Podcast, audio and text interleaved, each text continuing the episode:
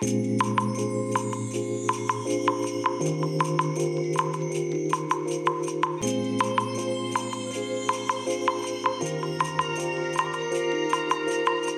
い、おはようございます。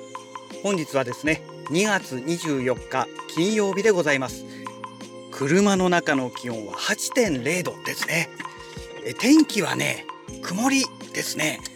えーと、今日はですね、予報によると、曇りのち雨ということですので、まあ、お昼過ぎぐらいなんでしょうかね、それともお昼前には雨降るんでしょうかね、まあ、とにかく雨が降る予報になっておりますから、うん、まあ、傘とかね、ちょっと用意しとかないといけないのかなって思いますが、うん、まあ、しょうがないですよね。えー、それでね、昨日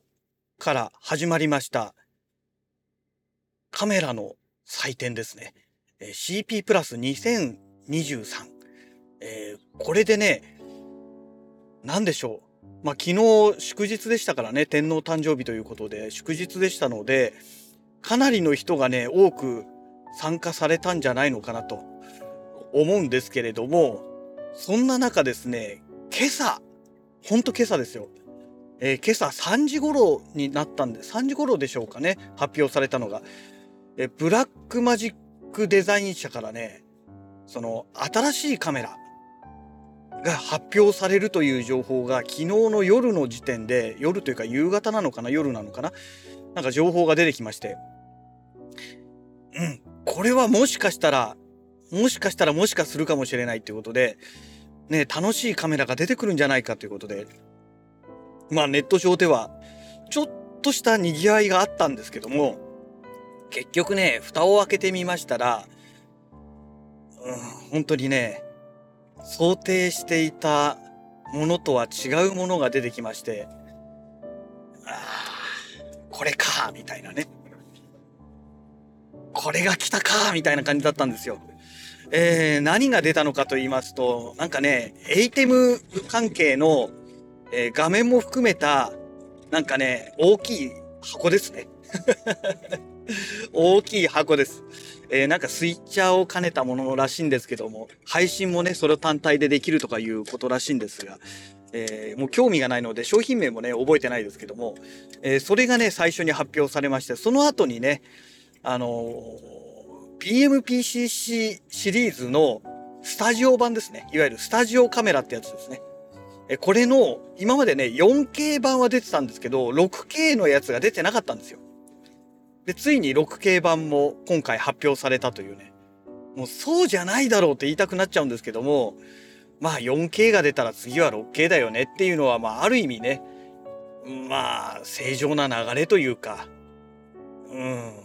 まあそういうもんなのかなという感じはしたんですが、まあね、やっぱりね、私が今、あの、ブラックマジックに期待しているのは、本当の意味でのポケットシネマカメラなわけですよ。えっ、ー、と、BMPCC4K、4K ですね。えー、これが出てからね、えー、まあ、ポケットカメラと言いつつね、ものすごく巨大なカメラに変わってしまったわけですね。で、全然こんなのポケットに入らないでしょっていうね。いうカメラになっちゃったんですよ。まあ、シネマカメラというジャンルで見た時には、確かにポケットサイズなのかもしれませんけども、いやー、ちょっとね、これをポケットっていうのはどうなのって、やっぱり感じる部分が大きいものがありますよね。多分これ私だけに限らずですね、多くの人がそう思ってるはずなんですよ。でね、初代の BMPCC、えー、何もついてないやつですね。えー、フル HD で撮れる、えー、 Blackmagic RAW にも対応していない、まあ、カメラですけども、これがまさにね、真のポケットシネマカメラだったわけですよ。まあ私もね、未だにね、手放すこともなく所有し続けてますけども、で、このカメラのアップデートがあったら嬉しいなと思うんですよ。もう 4K じゃなくていいよと。もうフル HD でいいから、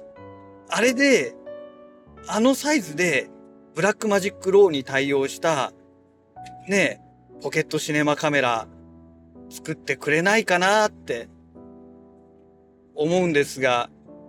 まあ、まあまあ、なかなか難しいのか何なのかわかんないですけど、ブラックマジックは出すつもりないみたいですね。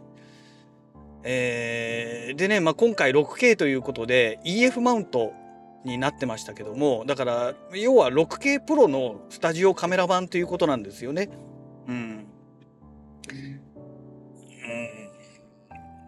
な、な、なんかどうなんでしょう、それってっていうね。まあそんな感じがね、私の中ではね、もうブーイングのように心の中でね、えー、ブーブーブーブー出てるわけなんですが、ねえ、どうなんでしょうかね。で、各社、ね、あの、この配信系のガジェットっていっぱい出てるじゃないですか。まあ、今回の、ブラックマジックもね、そうですけども、えー、パナソニックもね、え GH6 が出る前に GH5M2 っていうのが出て、えー、これがね、まあ、単体で配信ができるなんて言われてるカメラですよね。うん、で映像だけではなくていわゆるその ATEM ミニみたいな感じのいわゆるスイッチャーですね。えスイッチャー兼、え、単体で配信ができるというような系統のものもローランドから出ていたりとかあとはこの映像ではなくてね音声の方での配信ですよね。えー、そういったものでもあの、もういろんなメーカー、ズームだったり、えー、それからロードだったりね、えー、ぐらいかな、でも出てるのは。あ、でも他よくわかんないメーカーからもいくつか出てますよね。中華製のメーカーからもなんかそんな感じのが出ていたような気がしますね。中華製のやつはあれかな？映像もできたのかな？うん。まあ、とにかくそんな状況ですので、まあ、正直ね、もうね、配信系のガジェットはね、もうお腹いっぱいだよっていうね。まあ、個人的には今ね、そういう状況ですね。だから、なんだろうな。やっぱりね、もうコロナもね、世の中的にはもう終わろうとしてますから、まあ配信系ではなくてですね、そろそろまた元のね、え、カメラに戻ってほしいなと。まあできれば、ね、この BMPCC、初代の BMPCC のアップデート版、まあ本当にポケットに収まるサイズのシネマカメラっていうのをね、今の技術で作ってほしいなと。で、初代のこの BMPCC はですね、えマウントはマイクロフォーサーズなんですけども、センサーはね、さらに小さくなってるんですよね。だからね、あの、通常でしたら、えー、マイクロフォーサーズの場合、焦点距離かける2倍がね、まあ、35ミリ換算の焦点距離になるんですけども、それよりね、2. 点何倍とか、なんかね、大きいんですよ。倍率がね。だから、よりね、望遠になりやすいっていう傾向があってですね。まあ、完全なるマイクロフォーサーズでアップデート版っていうのをね、出してもらえたらいいなと。で、まあ、シネマカメラなんでね、基本的にはマニュアルフォーカスなんですけども、まあ、ぜひね、そこはね、オートフォーカスにも対応してもらえたら嬉しいなと。まあ、ブラックマジックは絶対そんなことしないと思うんですけども、ね、AFC 対応してくれたらめちゃくちゃ嬉しいなっていうね、思ったりもするんですよね。まあ、なかなかね、ね、難しいんでしょうけどね。うん。でも、なんだろう。なんかもうちょっとね、このもう配信系やめて、とにかく、あの、通常のスタイルのカメラに戻してほしいなって思いますが、まあ皆さんいかがでしょうかね。はい。えー、そんなわけでね、まあほとんど愚痴みたいなお話でしたけども、そんなお話をしておりましたら、会社の駐車場にもう到着してしまいましたので、ね、また次回のラジログをお楽しみください。それではまた。